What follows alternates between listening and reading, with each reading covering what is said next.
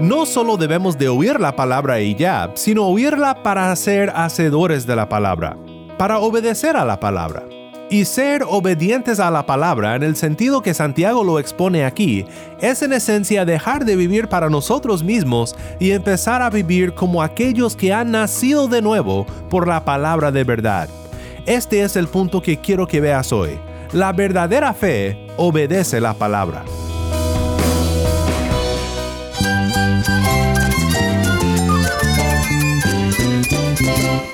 Cristo es la esperanza. Cristo es mi Señor y mi Salvador. Cristo ha transformado mi vida. Cristo es la viña. Separado de Él, nada puedes hacer. Cristo es el camino, la verdad y la vida. Jesús es mi todo. El único descanso, la única paz verdadera es con Jesucristo. Estás escuchando a El Faro de Redención. Cristo desde toda la Biblia para toda Cuba y para todo el mundo.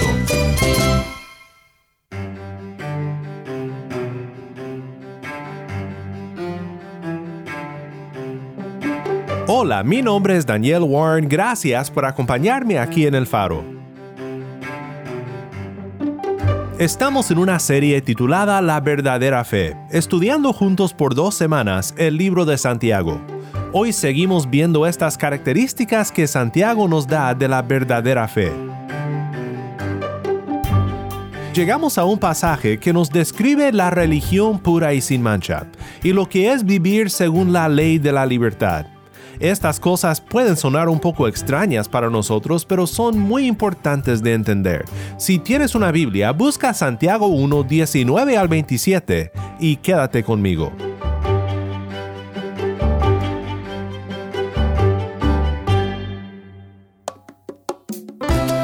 El faro de redención comienza ahora con una alabanza desde Cuba, esto es sirviendo al rey.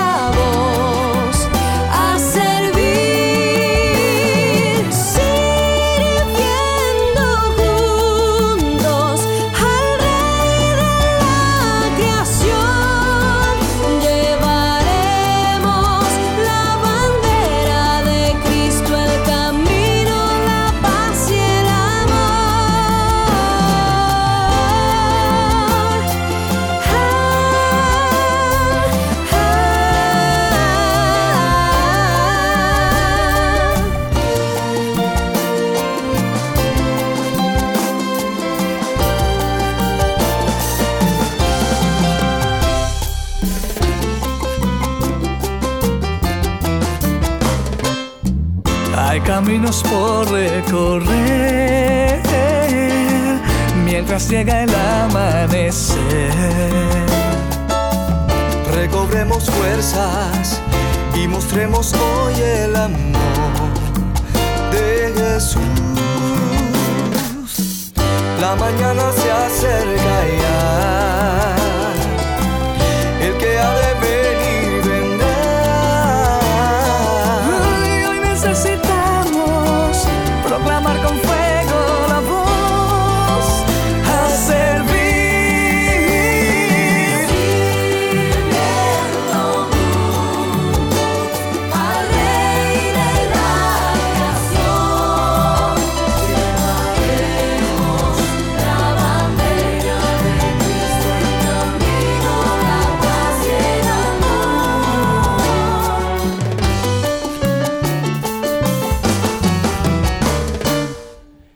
Esta alabanza desde Cuba fue Sirviendo al Rey. Mi nombre es Daniel Warren y esto es el Faro de Redención. Cristo desde toda la Biblia, para toda Cuba y para todo el mundo.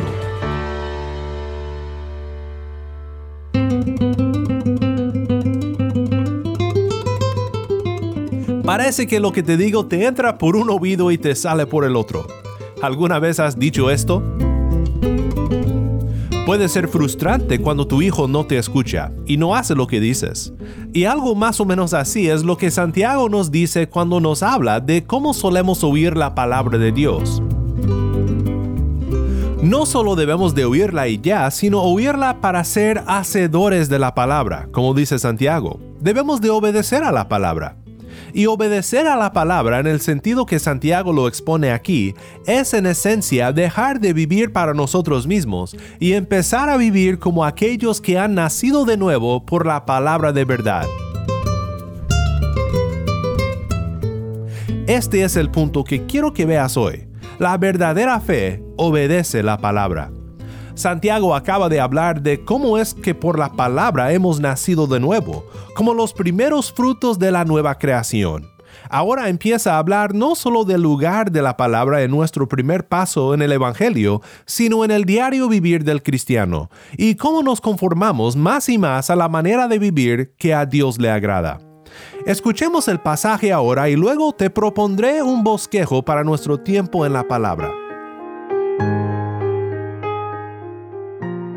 Esto lo saben, mis amados hermanos, pero que cada uno sea pronto para oír, tardo para hablar, tardo para la ira, pues la ira del hombre no obra la justicia de Dios, por lo cual, desechando toda inmundicia y todo resto de malicia, reciban ustedes con humildad la palabra implantada, que es poderosa para salvar sus almas. Sean hacedores de la palabra y no solamente oidores que se engañan a sí mismos.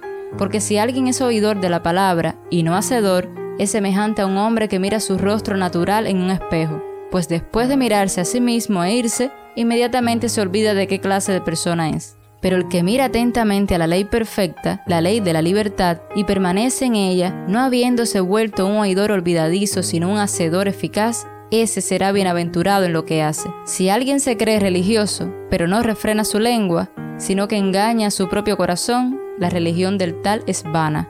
La religión pura y sin mancha delante de nuestro Dios y Padre es esta, visitar a los huérfanos y a las viudas en sus aflicciones y guardarse sin mancha del mundo. Gracias, Tai. Esto fue Santiago 1, 19 al 27. No siempre es fácil hacer un bosquejo de la carta de Santiago, como de seguro habrás notado si como predicador has intentado predicar esta carta mucho menos cuando como nosotros quieres terminar el libro en 10 episodios en dos semanas.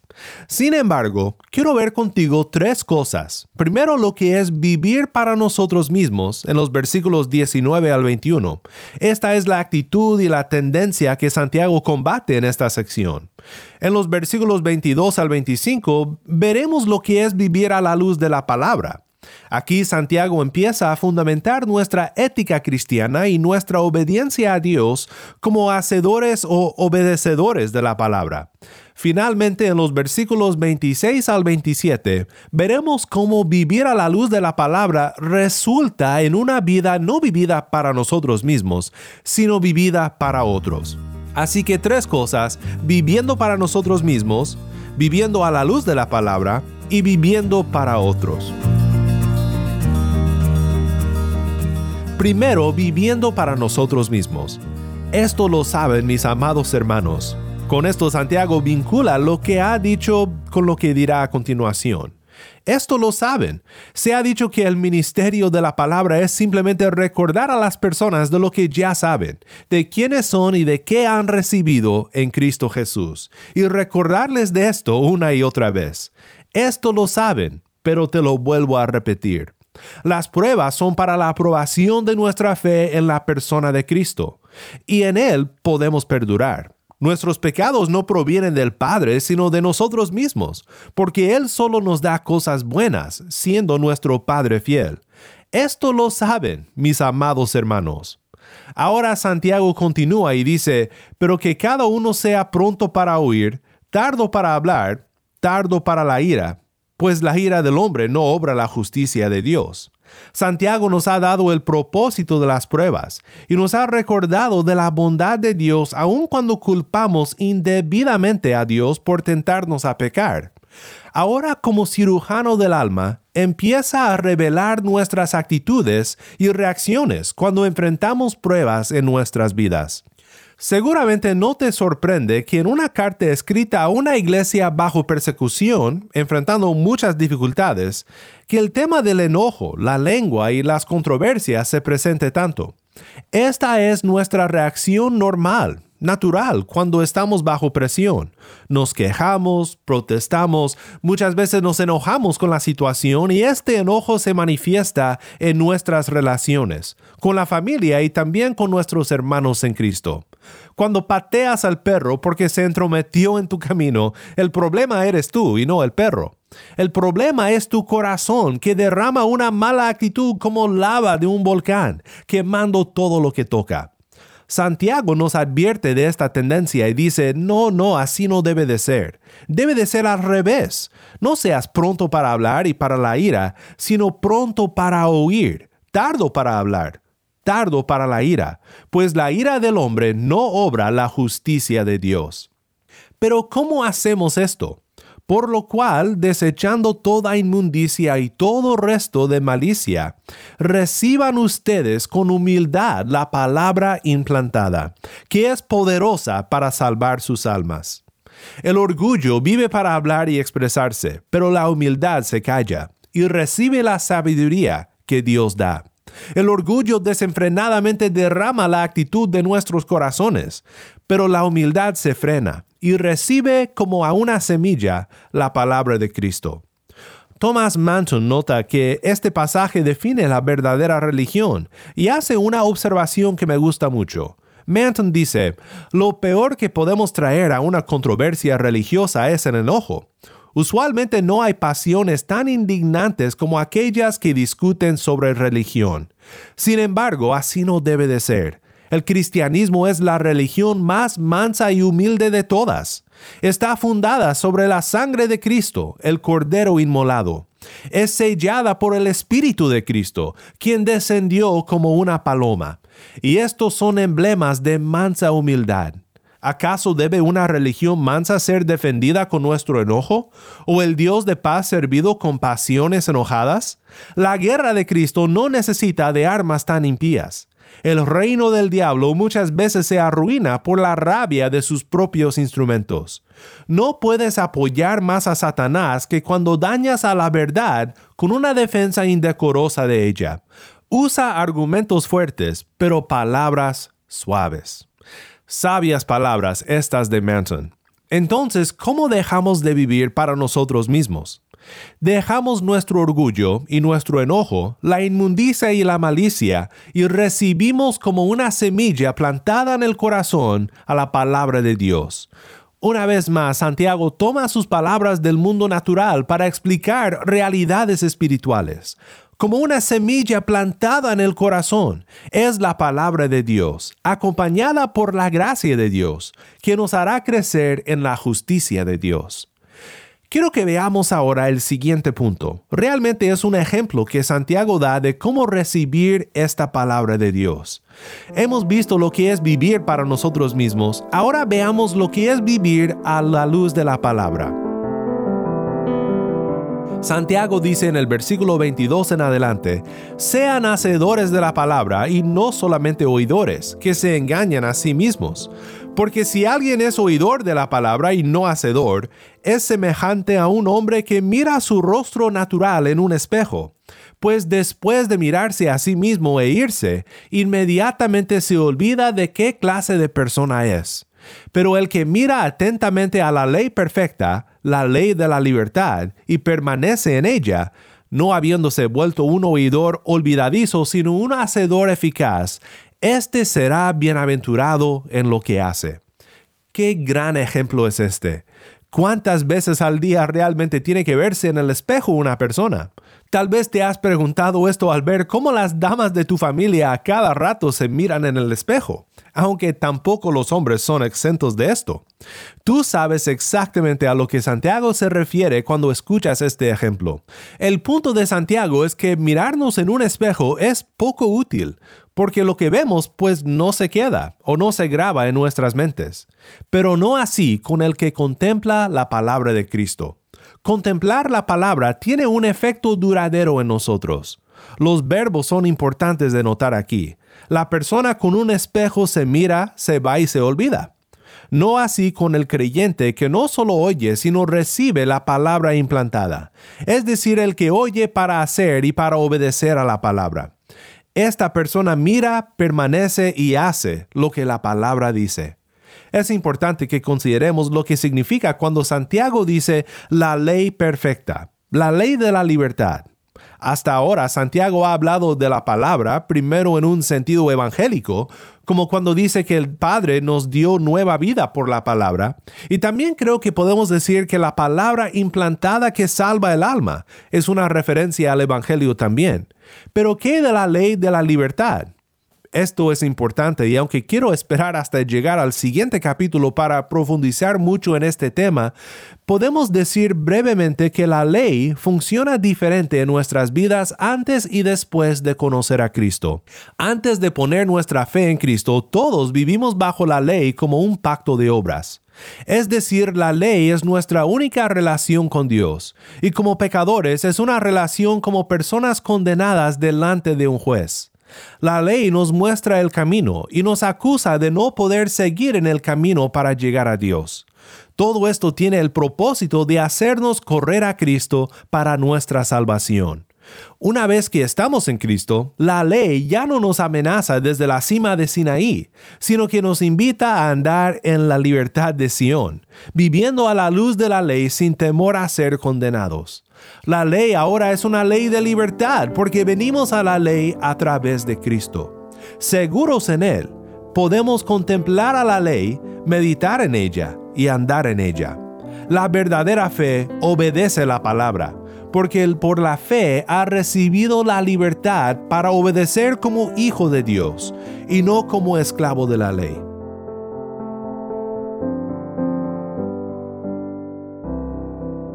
Bien, pues hemos visto lo que es vivir para nosotros mismos y vivir según la luz de la palabra, según la ley de la libertad.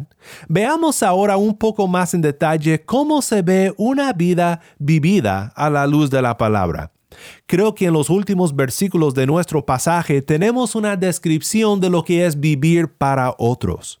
Empezando en el versículo 26, si alguien se cree religioso pero no refrena su lengua, sino que engaña a su propio corazón, la religión de tal es vana. La religión pura y sin mancha delante de nuestro Dios y Padre es esta, visitar a los huérfanos y a las viudas en sus aflicciones, y guardarse sin mancha del mundo. En esto que Santiago escribe aquí, creo que tenemos un bosquejo de los temas principales del resto del libro. De una manera muy única en estilo y con mucha habilidad pastoral, Santiago se irá de instrucción ética a recordatorios teológicos, una y otra vez.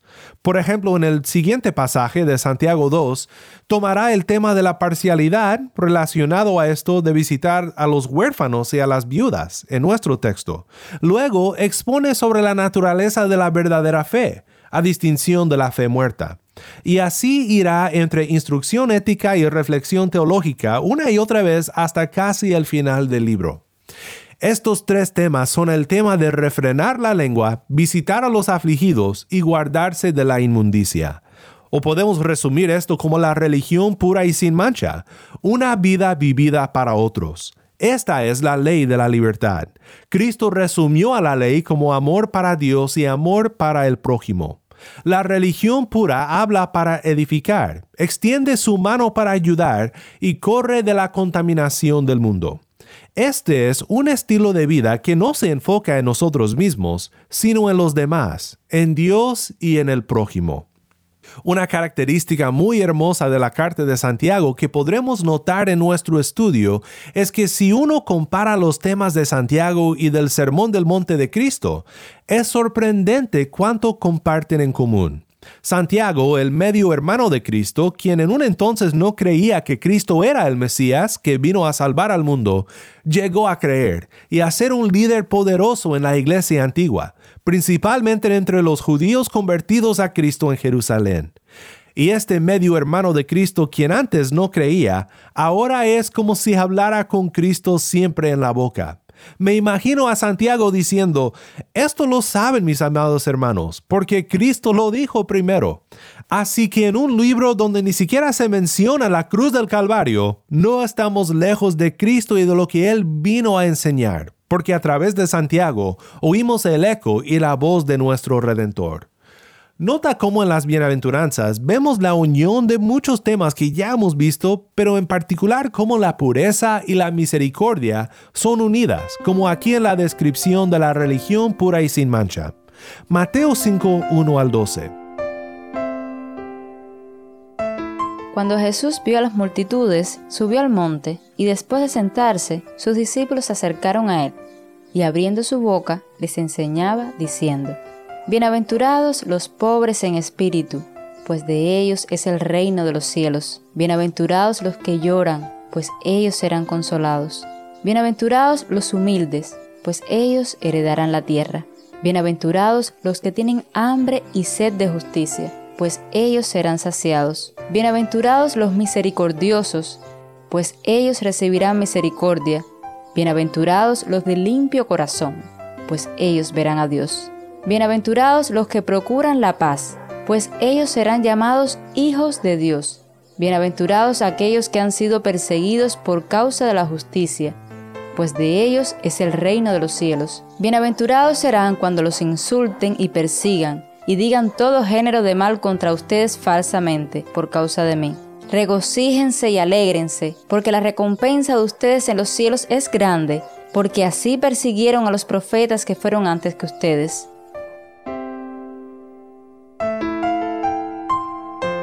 Muchos de estos temas los veremos aquí en el resto de la carta de Santiago, pero aquí Jesús une la misericordia y la pureza del corazón. Bienaventurados los misericordiosos, pues ellos recibirán misericordia. Bienaventurados los de limpio corazón, pues ellos verán a Dios. Amar a Dios, esto es guardarte del mundo, y amar al prójimo, refrenando la lengua y cuidando de aquellos que están en aflicción. La verdadera fe hace la palabra, y así debemos de hacerla. Cristo dice que si este es nuestro estilo de vida, somos bienaventurados.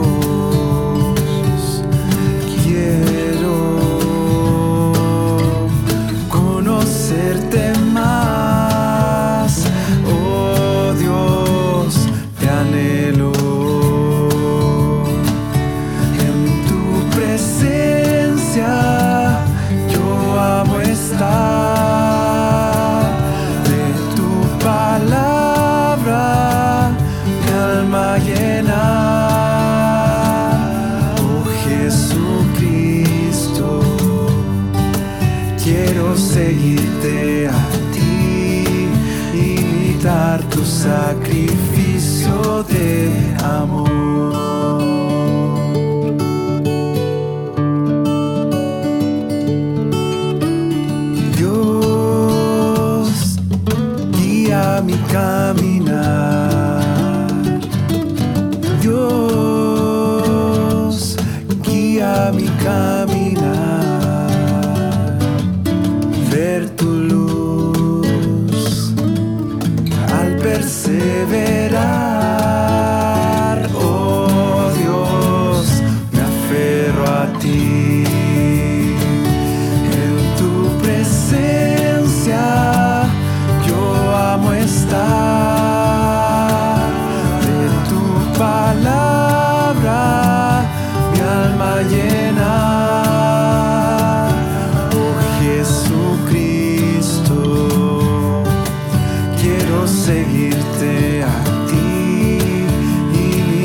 Tu sacrificio de amor.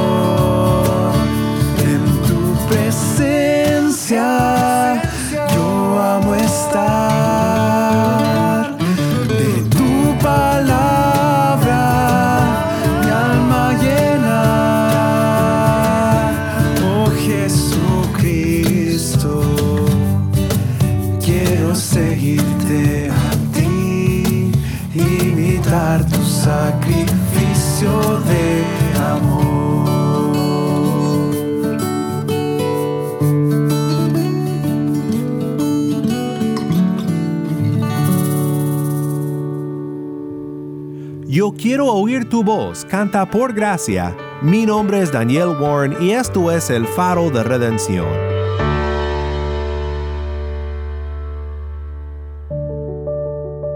Oremos juntos para terminar. Padre Celestial, te agradecemos por la libertad que tenemos en Cristo por fe en Él, para vivir según tu voluntad, caminando en la perfecta ley de la libertad. Ayúdanos a vivir como personas religiosas, pero solo en la religión que tú apruebas, amarte a ti y amar a nuestro prójimo. En el nombre de Cristo nuestro Redentor oramos. Amén.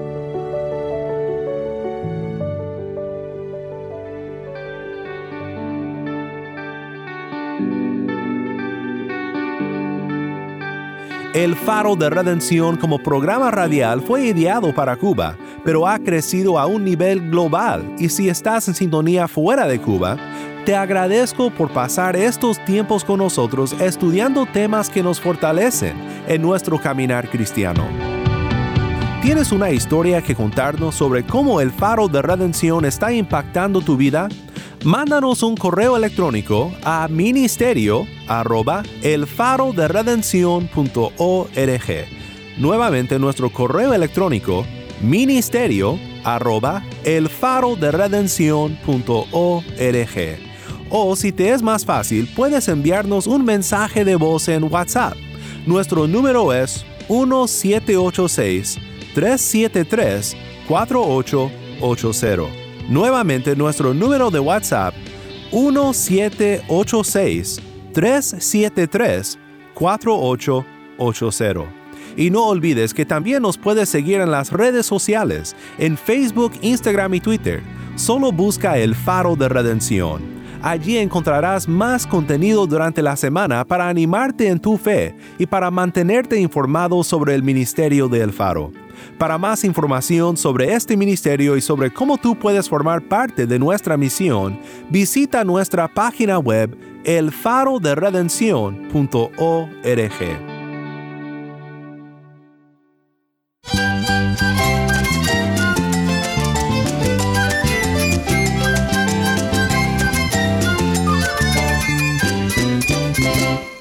Mi nombre es Daniel Warren. Te invito a que me acompañes mañana en esta serie La verdadera fe. La luz de Cristo desde toda la Biblia para toda Cuba y para todo el mundo, aquí en el faro de redención.